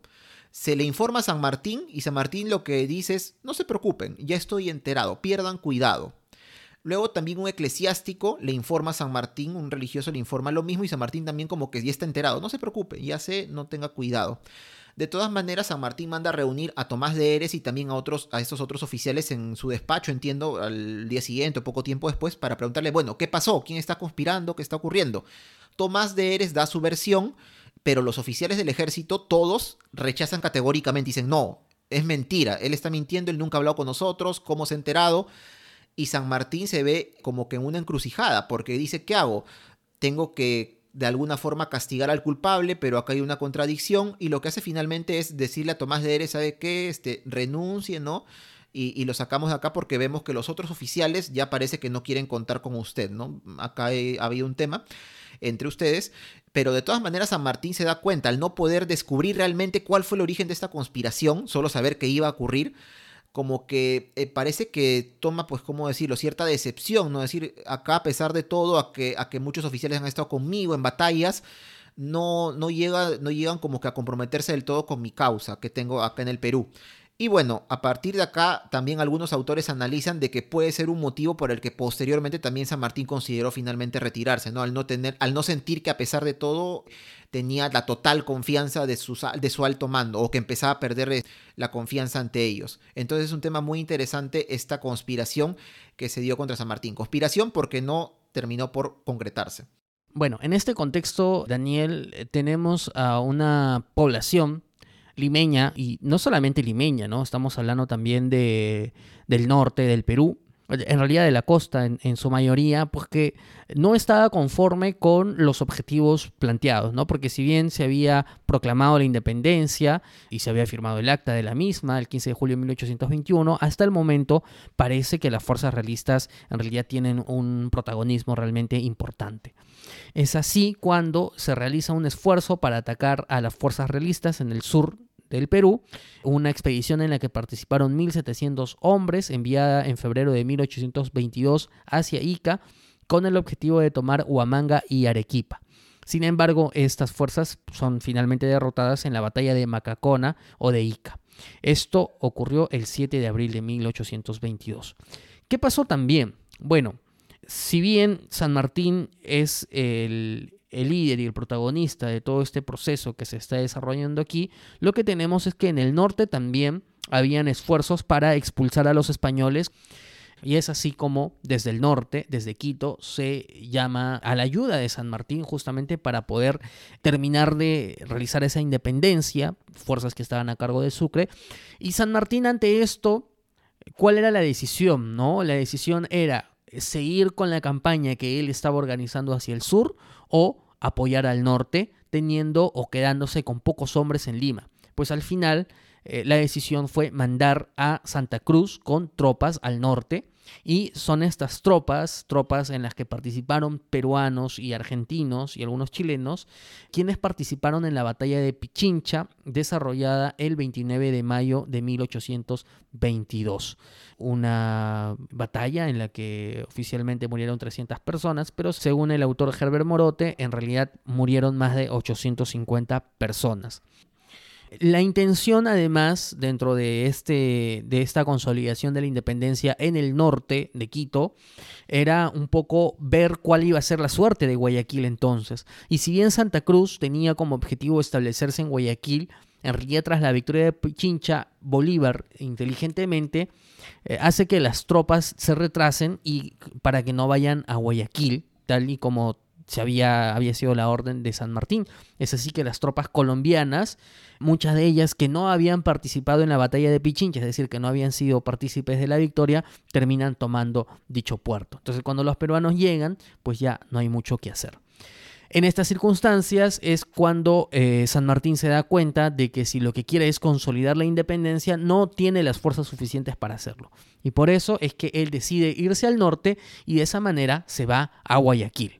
Lo cierto es que en el viaje que realiza San Martín el 25 de julio de 1822 aquí en Lima se producen algunas revueltas porque ante la ausencia del protector, pues las personas a quien no querían era a Bernardo de Monteagudo. Es por eso que ese día, el 25 de julio, Bernardo de Monteagudo es sacado del poder.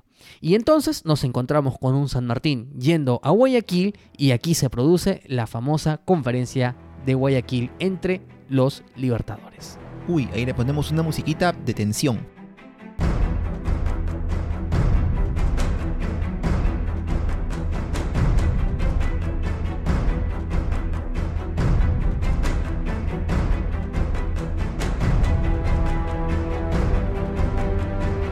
Cuando San Martín desembarca en Guayaquil, se le da la bienvenida a, entre comillas, tierra colombiana.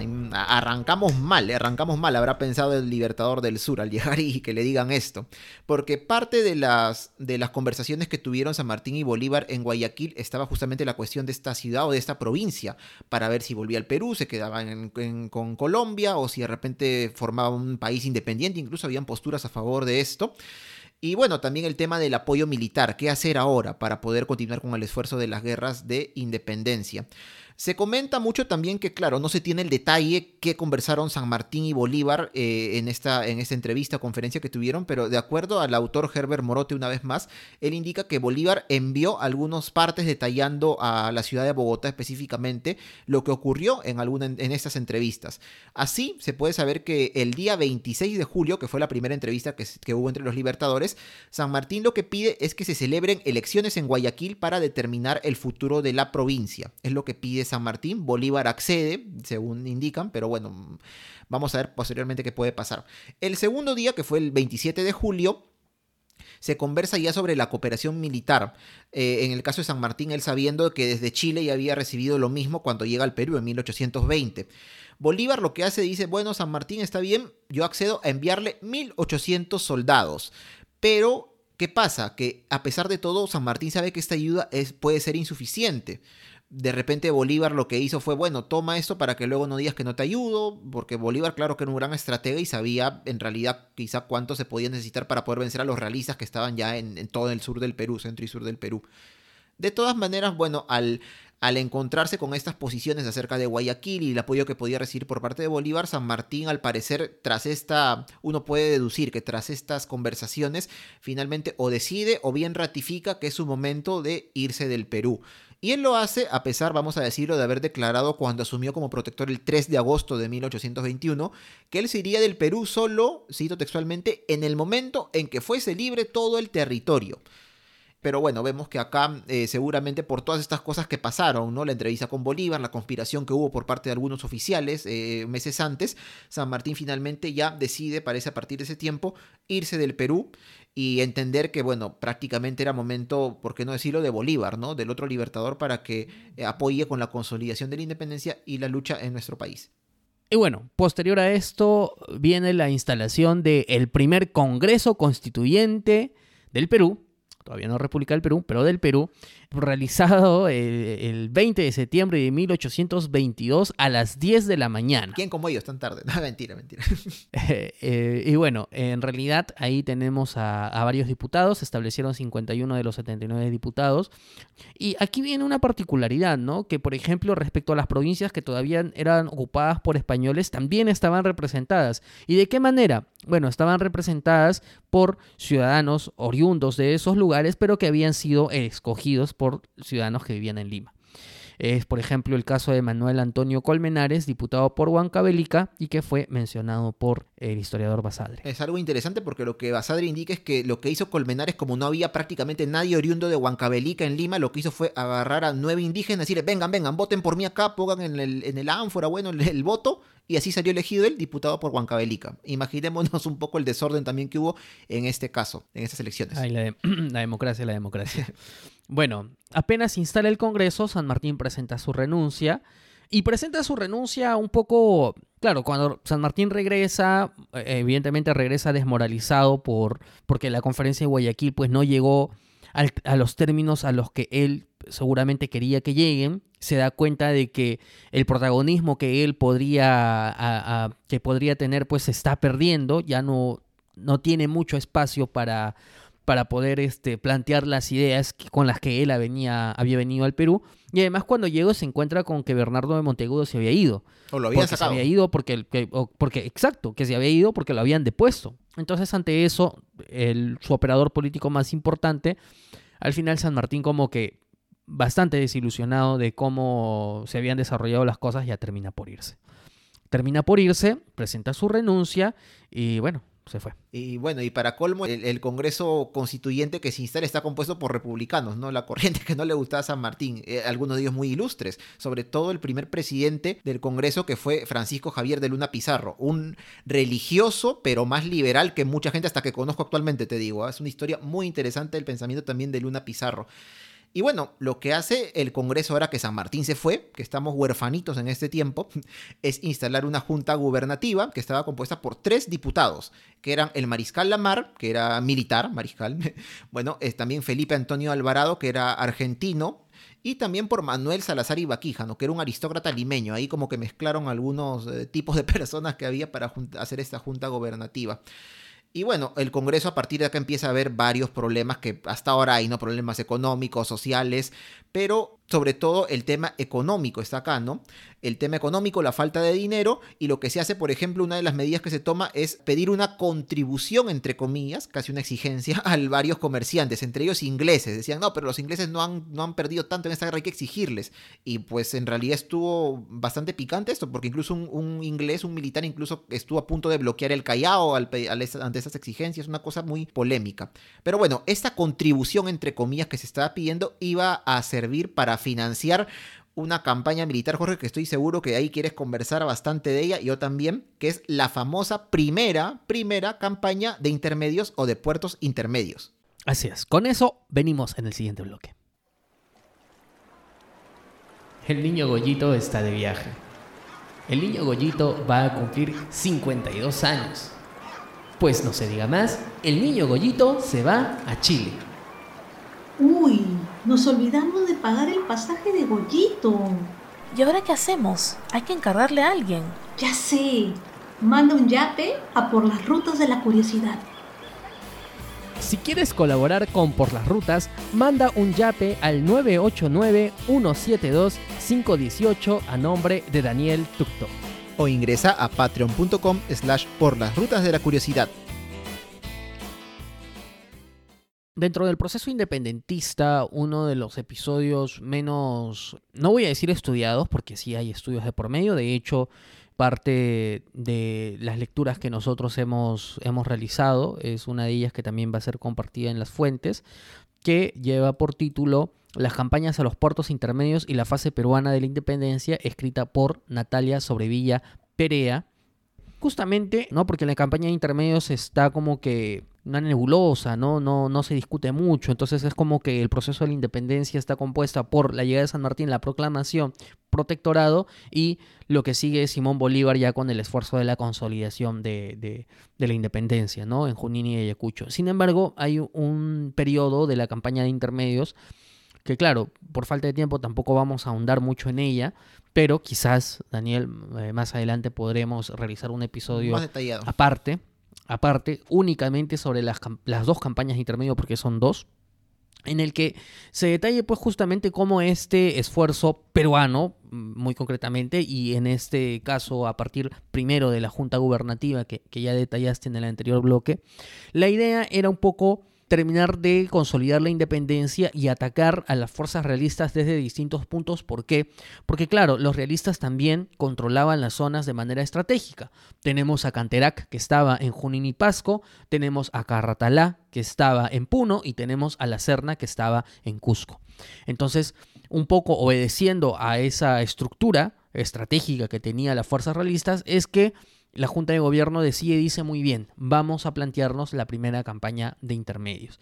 Campaña de intermedios que va a estar comandada por el general Álvarez de Arenales, que todavía estaba aquí en el Perú, y que va a dividirse también, porque él se va a ir al centro del Perú, mientras otras tropas atacarían los llamados puertos intermedios del sur, que estaban entre Ocoña e Iquique, Ocoña Arequipa e Iquique en lo que actualmente es Chile para que esta expedición funcione se necesitaba pues tener una, una sincronía, ¿no? Tenían que sincronizar sus relojes y decir, muy bien, todos vamos a atacar al mismo tiempo. ¿Por qué?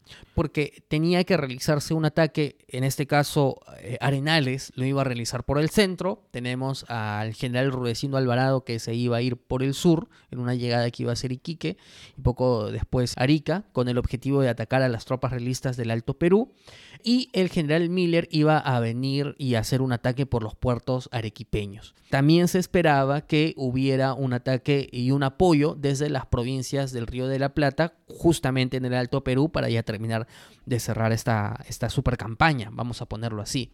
El tema es que esta sincronía que estábamos mencionando no se da así.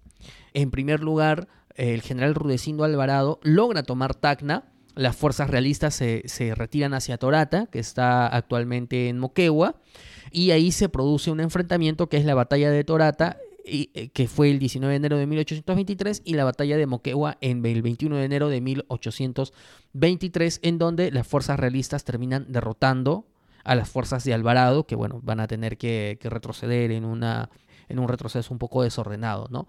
Por otro lado, Olañeta es fuerte en su zona y también vence a las tropas patriotas que habían subido desde Tarapacá al Alto Perú. Es decir, esa- esas fuerzas que querían chocar por el Alto Perú en realidad no, no pudieron vencer a Olañeta. ¿Qué pasa entonces? Que los vencidos de las batallas de Torata y de Moquegua se dirigen a Hilo y retornan derrotados, ¿no? En realidad, este, esta expedición de esta zona había iniciado con 1.700 militares aproximadamente y de, los que retornan 1.000, ¿no? Es decir, eh, estamos ante una pérdida considerable. Miller, que estaba en la zona arequipeña, parece que tiene algunas victorias, pero al final también es obligado a retornar. Y claro, el tema es que aquí hay algunos, hay algunos factores por qué no funciona esta expedición. Uno de ellos es que Arenales no sale a tiempo. Y que si él lo que tenía era que atacar, atacar a tiempo el centro de momento tal que cuando se enfrenten las fuerzas realistas, ellos, las fuerzas realistas, no tengan la oportunidad de apoyarse la una a la otra, en realidad Arenales sale muy tarde y no logran aprovechar este momento, ¿no? Entonces cuando sale Arenales al centro, resulta pues que los realistas ya se han reorganizado en el centro también, ya habiendo sido derrotadas las fuerzas patriotas en el sur del país.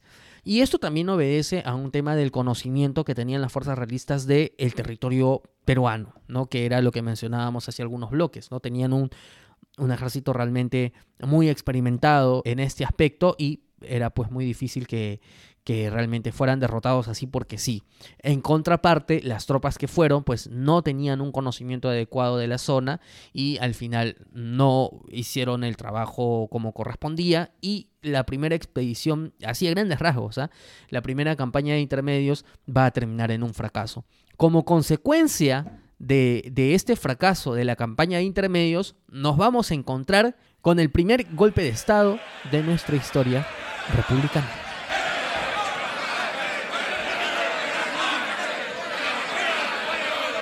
Nuestro primer golpe de Estado, nuestro bautizo, funesto bautizo, ¿no? En el llamado Motín de Balconcillo, que ocurrió el 27 de febrero de 1823. Balconcillo, dirán algunos ruteros, me suena, que vivan o que conozcan Lima.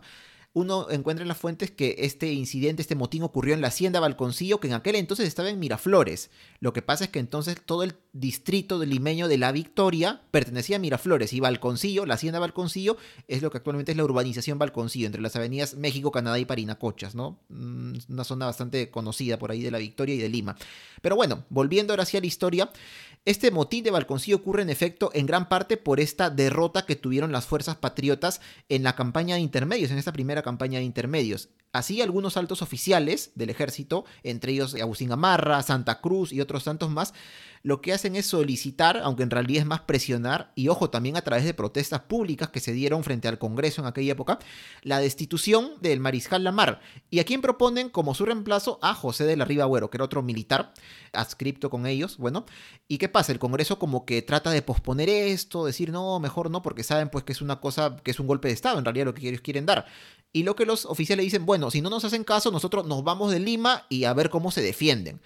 El Congreso finalmente acepta, finalmente a Ribagüero como nuevo presidente, o como primer presidente en este caso, porque los anteriores cargos eran protector, presidente de junta gobernativa. Ribagüero es el primer presidente que tenemos como tal. Y bueno, puesto por golpe de Estado, ¿no? Él era un patriota que era convencido de esta causa, eso sí, desde la época de Abascal. No tomó al parecer mucha parte en batallas acá en, en, en el Perú, pero sí estuvo incluso preso en Tarma por orden de Pezuela por apoyar la causa patriótica. Y bueno, así es que se inicia en este caso el primer militarismo en el Perú, mira Jorge, ya en 1823, con el gobierno de José de la Riva Agüero. Así es, así que bueno, vamos a detener nuestra combi de la curiosidad aquí, en este momento, en el motín de Balconcillo, viendo cómo Ribagüero está juramentando como presidente, como el primer presidente del Perú, producido por un golpe de Estado. Vaya Vaya bautizos. ¿eh? Vaya caso. Y vamos a continuar ya en el siguiente episodio con lo que ocurre después. Porque eh, aquí hemos soltado algún par de pistas sobre ya la presencia como tal de Simón Bolívar, pero todavía no ha sido el protagonista de este episodio. Va a ser el protagonista de aquí en adelante. En el siguiente episodio, haciendo este corte, vamos a conversar sobre la segunda campaña de intermedios la llegada de las tropas de Bolívar aquí a Lima, la llegada de Bolívar en sí mismo y todo lo que eso significa hasta la capitulación de Ayacucho. Bueno, Jorge, hemos llegado así al final de esta edición de Por las Rutas del Bicentenario dentro de Por las Rutas de la Curiosidad, con bastantes aspectos del protectorado de San Martín y lo que ocurrió también algunas cositas un poco después de su salida. Esperamos que haya sido de su agrado el programa, no duden en compartirlo, en comentarnos por ahí si tienen alguna duda, alguna también corrección, quizá sería interesante también eh, encontrar algunos otros puntos de vista que los ruteros puedan conocer. Así es, y, bueno, eh, eh, que sirva también el episodio un poco para, para redescubrir nuestra, nuestra historia en este, en este momento, porque claro, este momento, bueno, lo, lo, que hemos conversado en el episodio, hablando de la proclamación de la independencia, este, y, y, todo lo que ocurrió el 28 de julio de 1821, ya es estar hablando de los 200 años de nuestro bicentenario pero entenderlo eh, desde un punto de vista amplio conforme a lo que hemos ido contando, que al fin y al cabo muchas de las acciones que se realizaron pues era un, juego de, de, voluntades, ¿no? de intereses también, y, entenderlo eso para comprender pues de que si bien la independencia al fin y al cabo era algo que que se necesitaba aquí en el Perú para que pudiéramos ser un país y, y dejar de ser eh, el virreinato y una colonia española, para entender también pues de que en realidad no todos los protagonistas de la historia pues estaban en, en plan romántico, ¿no? Diciendo que venga el libertador y la independencia y vamos a ser el país más bello del mundo, qué sé yo, ¿no? Lo somos, lo este, somos. Por más, bueno, eh, en términos políticos, ¿no? Ah, este, y que además ciertamente mucha de la influencia, por ejemplo, de Estados Unidos se sentía aquí y conforme cómo se iban dando eh, la independencia de otros países, ¿no? Aquí en América Latina lo que teníamos era de que se estaban fundando repúblicas, pero ojo, en México lo que teníamos es que se había fundado un imperio. Así es. ¿No? Que era lo que también había pasado en Brasil. Entonces, es meternos un poquito en, el papel y en el pellejo pues, de los protagonistas peruanos de aquel entonces e imaginar cómo tomar postura política en, en un momento así y realmente pensar, debido a las circunstancias y obviamente al pensamiento de la época, cuál era la mejor decisión para el Perú. Así que bueno, la verdad es que espero que, como dices tú, Daniel, Ruteros, el episodio haya sido de su agrado. A nosotros nos ha gustado mucho realizarlo. Respecto a las fuentes, todas las van a encontrar en nuestra página web. Y desde ya les decimos que pueden escuchar este episodio y los demás episodios, no solamente del especial de Por las Rutas del Bicentenario, sino otros más, en nuestra página web porlasrutas.com y otras plataformas de podcasting como Spotify, Ebox, Apple Podcast, Google Podcast y otras más. También estamos en redes sociales, estamos en Facebook e Instagram como por las rutas de la curiosidad, también en Twitter como arroba por las rutas 1, en TikTok como arroba por las rutas y nos pueden encontrar en nuestras cuentas personales. En Twitter me encuentran como Daniel Tucto en el arroba datransporter-abajo y a ti Jorge. A mí me encuentran en Twitter como arroba jcoco2515, yo soy Jorge Juárez. Y bueno, agradecer una vez más a nuestros Patreons, como siempre, por todo el apoyo que nos dan para sacar adelante no solamente los episodios de Por las Rutas de la Curiosidad, sino en este caso también con Stalkers, que una vez más les comentamos que ya volvimos. Vamos a estar lanzando algunos episodios referentes también a esta etapa de la independencia de nuestro país, en donde los Stalkers, desde su perspectiva ahí de viajeros o residentes en el tiempo, comentan acerca de estos hechos tan importantes de nuestra historia. Así que no se pierdan también Stalkers. Así es amigos, así que nos reencontramos el jueves y viernes en las ediciones de Stalkers y con Por las Rutas la próxima semana. Hasta luego, chau. Chau.